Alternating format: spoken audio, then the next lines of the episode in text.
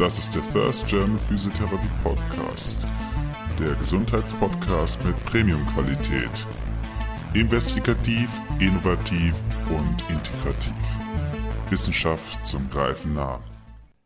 Hallo Community, mein Name ist Anton Schwibbe. Und bevor der Podcast beginnt, möchte ich noch ein wichtiges Thema ansprechen. Damit der Podcast weiterhin erfolgreich bleibt, wäre es gut, dass ihr den Podcast abonniert, ihn kommentiert und weiter verbreitet. Der Podcast ist auf sämtlichen Social-Media-Kanälen zu erreichen. YouTube, Facebook, Twitter und Instagram. Danke für eure Mithilfe und viel Spaß beim Zuhören. Hallo, das ist der First German Physiotherapy Podcast mit Anton Schwibbe und Jan Althoff. Als erstes möchte ich euch Sabine Lamprecht vorstellen. Sie ist seit 1982 examinierte Physiotherapeutin und war leitende Physiotherapeutin in der neurologischen Klinik Christoph Bad in Göppingen. Seit 20 Jahren betreibt Sabine ein Therapiezentrum mit dem Schwerpunkt Neurologie und hat dort sich ein interdisziplinäres Team aufgebaut. Dann 2006 hat sie ihr Masterstudium in Neurorehabilitation gemacht und sie war in sechs neurologischen Re Rehabilitationskliniken Schmiede verantwortlich für die Weiterentwicklung der fachlichen Kompetenz, Physio, Ergo und Sporttherapie. Nicht genug gibt sie in ihrer interdisziplinären Fortbildungsakademie evidenzbasierte Weiterbildung, hält Vorträge auf Kongressen, Messen im Bereich Neurorehabilitation. Sie ist außerdem Buchautorin von verschiedenen Büchern wie Neuroreha bei der MS, Hippotherapie und Training in der Neurologie. Jan und ich können uns glücklich schätzen, dass wir heute mit so einer ausgewiesenen Fachexpertin über das Thema Neurologie sprechen können. Und dazu möchte ich Sie ganz herzlich begrüßen. Hallo Sabine und hallo Jan. Hallo. Hallo. Und wir steigen auch direkt in die erste Frage ein, um gleich mal mit einem Hammer anzufangen. Ist Bobat State of the Art in der Neurotherapie, Sabine?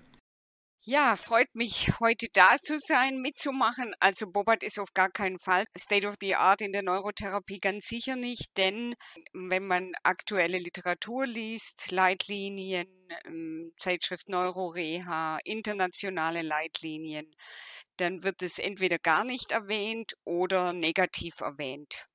Oder es wird gleichgesetzt mit äh, PNF und man sagt, ja, da gibt's jetzt keine Empfehlung für die eine oder die andere Sache. Ähm, ja, manchmal wird noch weiter erwähnt, aber fast gar nicht mehr in der Erwachsenentherapie. Und da wird alles gleichgesetzt, was man KGZNS ebenso machen kann. Und da gibt's keinen Vorteil für das von dem einen zum anderen, was ja schon für sich spricht, weil die Vorgehensweisen ja völlig unterschiedlich sind.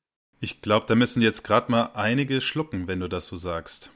Ja, das kann schon sein. Ich denke, wir haben da in Deutschland, aber nicht nur in Deutschland, ähm, aber gerade auch in Deutschland tatsächlich ein Problem, auch in den Praxen mit der Abrechnung. Ähm, solange das KGZNS-Zertifikat nicht wegkommt, ist die Tür nicht offen für Evidence-Based ähm, Therapie und darauf haben die Patienten wohl wirklich ein Recht. Ja, das werden wir uns auch gleich noch angucken, was eigentlich Inhalt von Evidence-Based äh, Treatment sein sollte. Wie ist es denn jetzt mit dir? Hast du irgendwie einen Interessenskonflikt mit Bobat oder hast du irgendein Problem? Ja, das wird einem ja auch gern vorgeworfen, dass man persönlich irgendwas gegen Bobat hätte. Nein, ich habe selber Bobat Grund und etliche Aufbaukurse. Von daher weiß ich auch, über was ich rede. Ich kenne auch das neue neue Curriculum sehr gut. Es wurde mir auch sofort zugeschickt. In meiner Klinikzeit habe ich mich mit etlichen Instruktoren, habe mich auch reingesetzt in die Kurse, um wirklich objektiv darüber auch Bescheid zu wissen nachher. Also von daher, ich habe überhaupt keinen Interessenskonflikt. Wir haben da mal leider in, in Deutschland noch das KGZNS braucht und wir haben eine Praxis, haben wir sogar einen Bobat-Kurs organisiert in der Praxis mit einer Referentin, die ich von Kongressen kannte. Ich kann nur auch aus eigener Erfahrung sagen, es nicht State of the Art Art, es wird auf der Bank behandelt, es wird nicht so behandelt, wie man das eigentlich sollte, wenn man aktuell nach aktueller Literatur, nach aktuellem Wissen behandelt. Aber es gibt nicht irgendetwas, wo du jetzt Geld verdienst, wenn du Robert niedermachst. Nein, das wäre wenn man so will, vielleicht schön, aber nein, keinerlei, weder, weder Bobat noch PNF noch sonst irgendwas.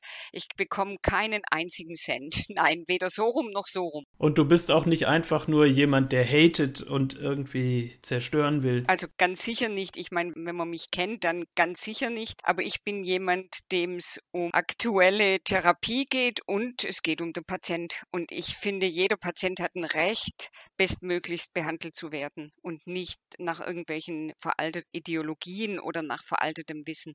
Ich finde es schade um die Patienten, aber ich finde es auch um die jungen Therapeuten, die sowas noch in den Schulen lernen oder viel Geld ausgeben in Kursen.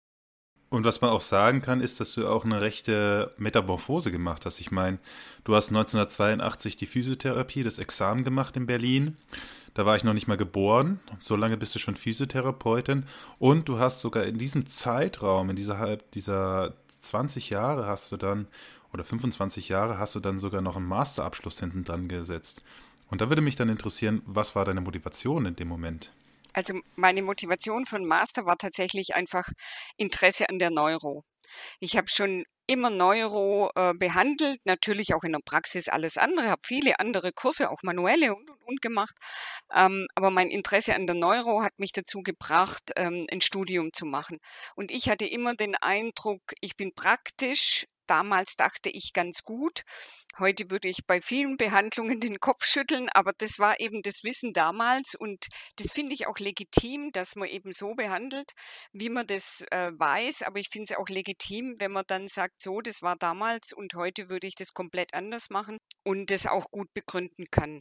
Meine Motivation war in ähm, Interesse an der Neuro und auch Hintergründe zu begreifen. Nicht nur zu wissen, aha, der hat die und die Krankheit, sondern warum ist das so? Ähm, und was, wie kann ich da tatsächlich auch bestmöglichst vorgehen? Dann schauen wir doch mal bestmöglichst vorgehen. Was ist denn jetzt in aktuellen Leitlinien empfohlen? Wir können die Remus nehmen. Die ist ja zusammen mit Physio Deutschland auch gemacht worden. Die Rena Tholen, die auch die Statements da ganz äh, persönlich formuliert hat. Aber jetzt wieder, das ist, ähm, das ist eine Wissenschaftlerin, die bei Physio Deutschland angestellt ist und eine hervorragende Wissenschaftlerin. Die formuliert es ganz klar so, keine Empfehlung für. Und bei der Remus gibt es ja die, das Schöne, dass es eine App gibt. Also da kann man sich eine App runterladen oder auf der Seite der DGNR gehen. Und dann kann man als Suchkriterium Bobat eingeben und dann sieht man das auf einen Blick. Sowohl in der subakuten Phase als auch in der chronischen Phase. Jedes Mal wiederholt sich das gleiche Statement. Keine Empfehlung für. Bobat in dem Fall. Es ist ja noch besser, wir haben ja auch die AMWF-Leitlinien. Ja. Für obere Extremität, sensomotorische Störungen, spastisches Syndrom. Ja. Und wenn man da reinguckt, da steht genau das Gleiche. Ganz genau. Bitte nicht anwenden. Ganz genau. Also die AWMF ist eben die, die Organisation, die drüber steht und dann gibt es DGNA und DGN-Leitlinien und da findet man das Gleiche wieder oder eben den den, wie ich finde, von manchen sehr diplomatischen Satz, so ganz nach dem Motto, wasch mich, aber mach mich nicht nass. Da steht dann drin eben weder eine dieser traditionellen Methoden ist nicht der anderen überlegen. So steht es dann irgendwie ein bisschen verklausuliert drin. Aber wortwörtlich ja, also im, im Sensomotorischen ist es noch deutlicher formuliert. Also je nachdem, wer in den Leitlinien sitzt, ist es ganz deutlich formuliert, keine Empfehlung für oder es ist etwas diplomatischer. Ich meine, da sitzen, das weiß ich aus eigener Erfahrung, weil ich in der Leitlinie der DGN und der DGNR für MS war, also das ist die Untergruppe der AWMF und oder die, die, die Gesellschaft, die da für die Neurologie zuständig sind. Und ähm, da gibt's natürlich schon auch Ärzte, die selbst einen Bobat-Instruktor angestellt haben, die tun sich da dann ein bisschen schwerer. Die haben einen Interessenskonflikt. Aber Sabine, wie, wie kann denn eine Leitlinie mir vorschreiben, was ich zu tun habe? Weil ich meine im Endeffekt, ich habe doch die Erfahrung und ich bin doch derjenige, der in dem Moment doch mal jahrelang immer auf die gleiche Art und Weise gearbeitet hat und damit doch recht erfolgreich war. Ja. Warum sollte ich mir den, den Aufwand betreiben, dann dieses Setting zu verändern? Also was glaube ich, ganz entscheidend ist und man sieht immer wieder Diskussionen, was macht denn Evidence-Based aus? Und Evidence-Based macht nicht aus, irgendwie nur eine Studie zu lesen oder von mir aus ein paar Studien zu lesen. Da müsste man schon gute Cochrane Reviews oder sowas, das, da sieht es ein bisschen anders aus. Aber Leitlinien können eben so Leitplanken sein. Wir Praktiker müssen die dann immer noch modifizieren und müssen denen nicht sklavisch hinterhereilen, aber es sind Leitplanken.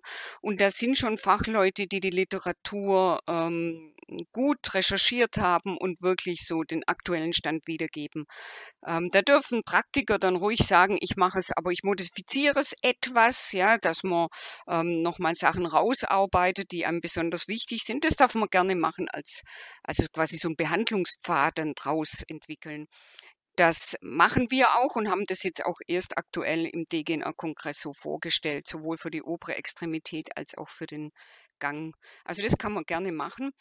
Man sollte allerdings, und da ist gut, dass du das erwähnt hast, weil ich es Examen gemacht habe, 82 in Berlin, man sollte, glaube ich, trotzdem nicht immer gleich behandeln. Innere Evidenz heißt, neue Sachen ausprobieren und dann eine Entscheidung nach der äußeren Evidenz auch zu fällen und nicht nur nach der inneren zu gehen. Da macht man sich, glaube ich, ein bisschen zu einfach. Wie ist das denn jetzt, wenn wir mal uns aus Deutschland wegbewegen? Es ist ja immer so eine Sache, im eigenen Land zu gucken. Was ist denn mit den Empfehlungen in den Niederlanden? Also Gerd Quackel, den ich persönlich kenne und sehr, sehr schätze, der hat das auch schon ganz klar da, also der Spezialist für Neuroreha, der das auch ganz klar so formuliert. Der hat jetzt auch einen, äh, einen ganz ähm, raffinierten Winkelzug gemacht. Der hat gesagt, Bobert ähm, gibt so nicht mehr, sondern heißt Neuro Development Treatment und die müssen alle nachgeschult werden, die Bobert-Instruktoren. Und wer da bereit war, dann konnte man den in die moderne Therapie und Kurse vielleicht einbinden und wer nicht, der nicht. Also die mussten auch eine Metamorphose ähm, durchlaufen und dann konnten die, wenn sie, wenn es möglich war, unterrichten oder sonst nicht.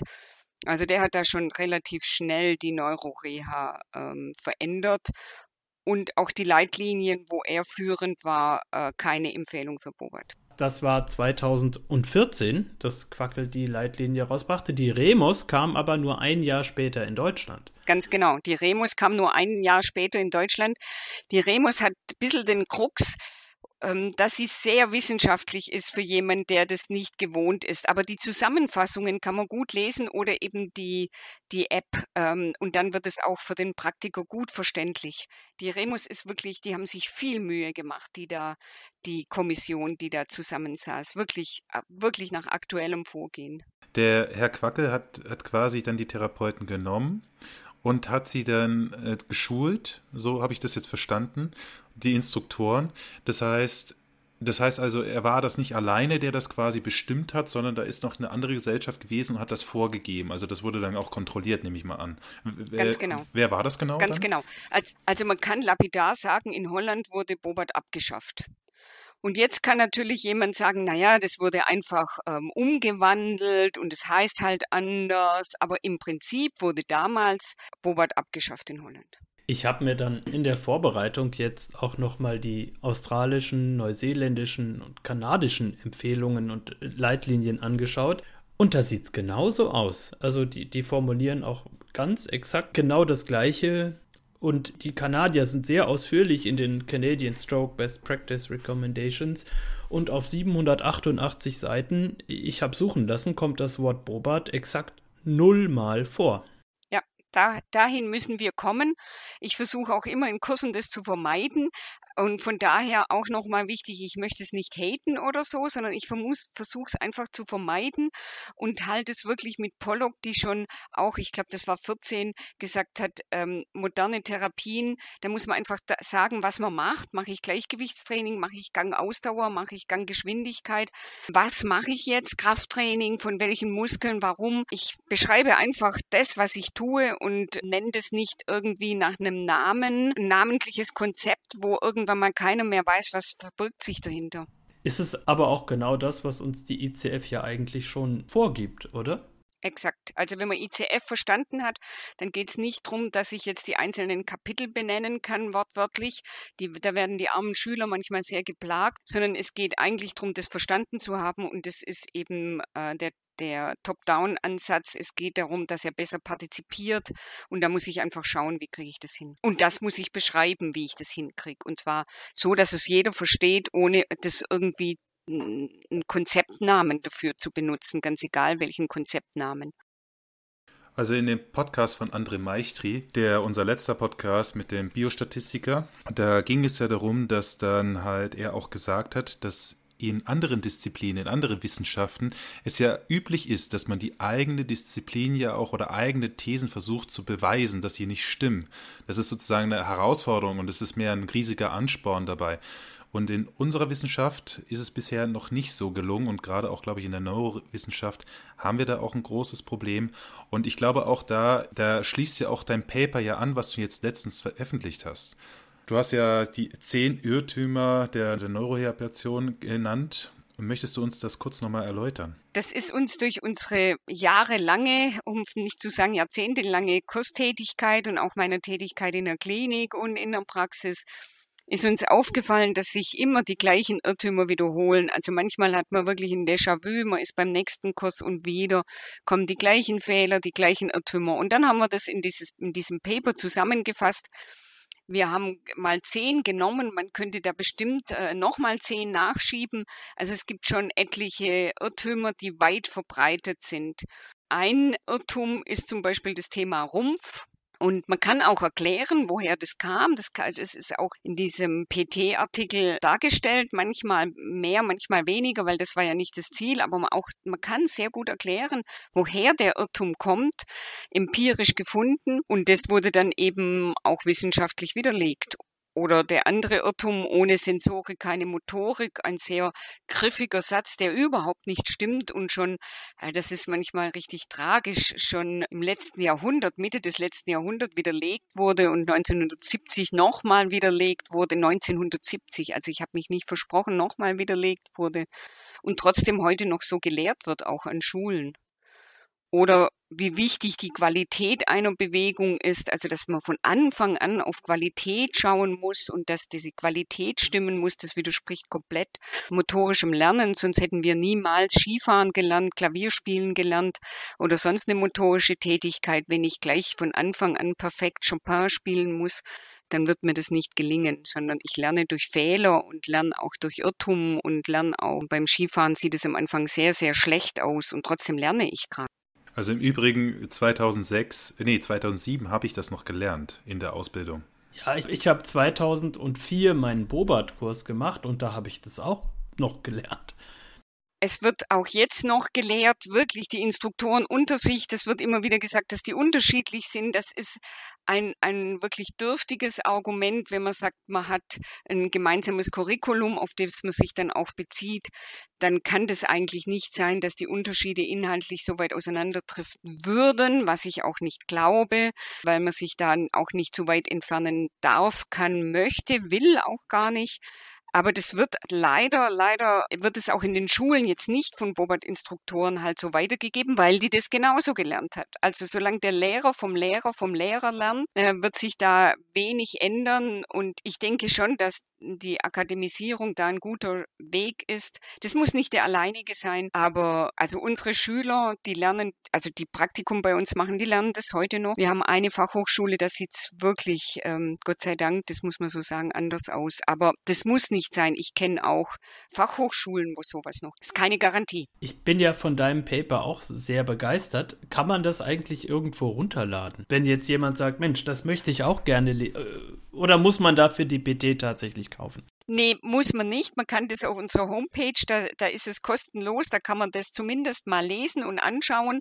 Mit dem Runterladen hat die PT das ein bisschen schwierig gemacht, aber man kann das gerne ähm, da anschauen oder auch mich anmailen, dann kann ich einen Vorabdruck verschicken. Also das geht alles, aber auf unserer Homepage findet man das kostenlos zum Lesen, ja. Haben wir dich ja nicht nur in den Podcast geholt, weil du dieses tolle Paper veröffentlicht hast, sondern auch, weil es dann noch eine Reaktion gab.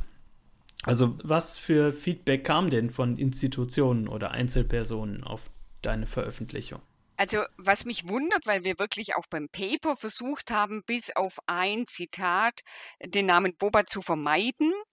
Aber was mich wundert, war, dass eine Stellungnahme der FEBIT, also der Deutschen Bobat-Vereinigung, kam, schriftlich an den PT-Verlag und nicht an uns irgendwie persönlich gerichtet. Es wurde von der Chefredakteurin natürlich weitergeleitet und wir haben da auch eine Stellungnahme dazu äh, geschrieben und auch dann direkt an FEBIT nochmal verschickt und haben gesagt, wir sind auch bereit für eine konstruktive Diskussion. Wir haben natürlich bisher nichts gehört, aber es gab jetzt auf jeden Fall mal ein scharf formuliert Stellungnahme der FEBIT, die sich da sehr, wie soll man sagen, persönlich betroffen und uns auch persönlich angegriffen haben. Also nach dem Motto, das Ehepaar Lamprecht, das wird dann auch ständig so erwähnt, hat irgendwas gegen Bobat und äh, erzählt da irgendwas. Also es, es wurde an der Person festgemacht und wenig an den Inhalten, sondern tatsächlich einfach an der Person was natürlich für sich spricht. Was wir jetzt gesehen haben, ist, dass ihr mit eurem Paper äh, Rückendeckung habt von allen wissenschaftlichen Leitlinien, die halbwegs aktuell sind. Also egal, wo wir hingucken, wir finden genau das, was ihr da schreibt. Und ich habe dieses Positionspapier des Bebits äh, gerade hier und da steht, zu einigen der sogenannten Irrtümer wird nur kurz Stellung genommen, da sie aus Sicht des Febit für eine evidenz- und wissenschaftsbasierte Neurorehabilitation so eklatant falsch sind und deshalb das Potenzial haben, in der Neurorehabilitation arbeitende, engagierte Therapeutinnen zu verunsichern. Aber wenn ihr diejenigen seid, die Recht haben, was haben die uns dann da gerade schriftlich gegeben? Also das ist eine, ein, eine sehr ähm, logische, aber doch tiefgründige Denkweise. Ich weiß nicht, wie viele da folgen können, aber du hast vollkommen recht. Also ich bin genau, also wieder, wenn man jetzt wirklich Evidenzen sucht, gibt es da so viele Nachweise, dass man gar nicht weiß, wo man anfangen soll und wo man das überall herleiten soll, weil es gibt wirklich, gerade auch wenn man Dinge zusammensetzt und sich damit beschäftigt, so viele Hinweise dafür, ähm, dass das einem schwerfällt, dass, ähm, dass das nicht logisch ist. Also in unseren Kursen stehen wir ja auch immer da und müssen das ähm, herleiten und begründen und durchaus auch beweisen. Da sind auch kritische Leute drin, die gerade viel Geld für einen Bobat-Kurs ausgegeben haben. Ähm, und von daher äh, gibt es da wirklich viele Arten und Wege, das zu beweisen. Aber ja, was will uns die Bobat-Vereinigung sagen? Sie hält an den alten Erkenntnissen fest.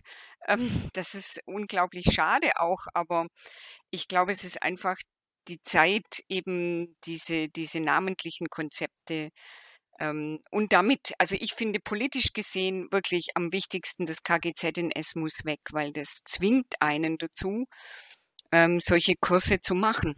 Also ich bin täglich telefoniere ich mit Ärzten und sage, sie sollen lieber ähm, KG Doppel verordnen anstatt KGZNS und die Ärzte selber verstehen das überhaupt nicht und eigentlich wird es in ihren eigenen, von ihren eigenen Fachgesellschaften nicht empfohlen. Und man muss jetzt wirklich sagen, also es geht um den Patient, aber weder die Ärzte noch die Berufspolitik, unsere Berufspolitik und unsere Berufsverbände sollten eigentlich das Ziel haben, uns beruflich gut zu vertreten und auch da voranzubringen, aber auch die vertreten uns da nicht wirklich und haben Interessenskonflikte, weil die natürlich auch mit solchen Kursen nicht zu wenig Geld verdienen.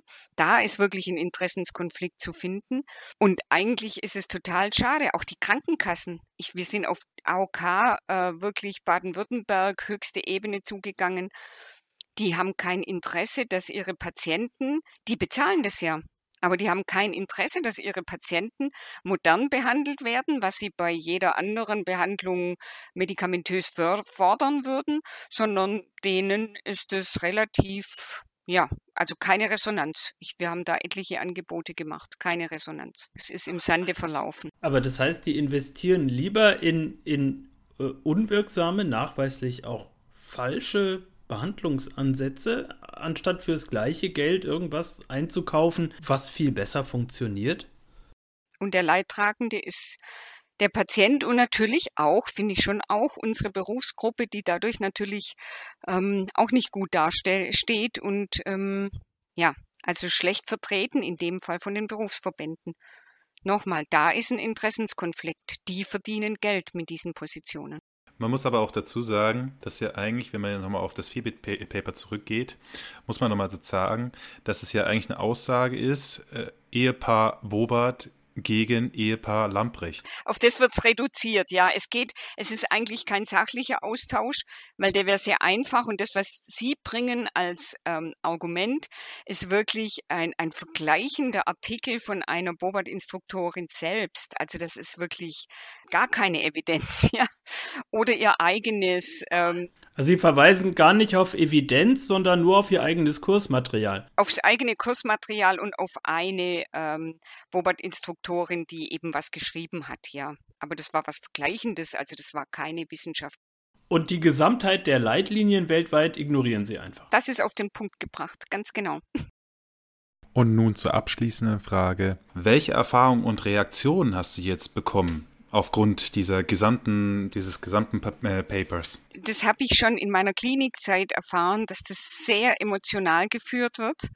Also manchmal ist es wie, wie ähm, eine religiöse Diskussion, also etwas, was sehr emotional geführt wird, nicht auf Fakten, nicht anhand der Fakten Fakten angeschaut wird, sondern wirklich sehr emotional, sehr persönlich. Man wird persönlich angegriffen. Das kenne ich auch von Kurssituationen. Also es wird an der Person festgemacht und nicht an der Nachricht oder an der Message, die man eigentlich hat. Und nicht die wird hm, kritisch angeschaut, sondern dann ist es eben die Person. Und das ist auch in dem Statement der FEBIT äh, genauso gemacht worden.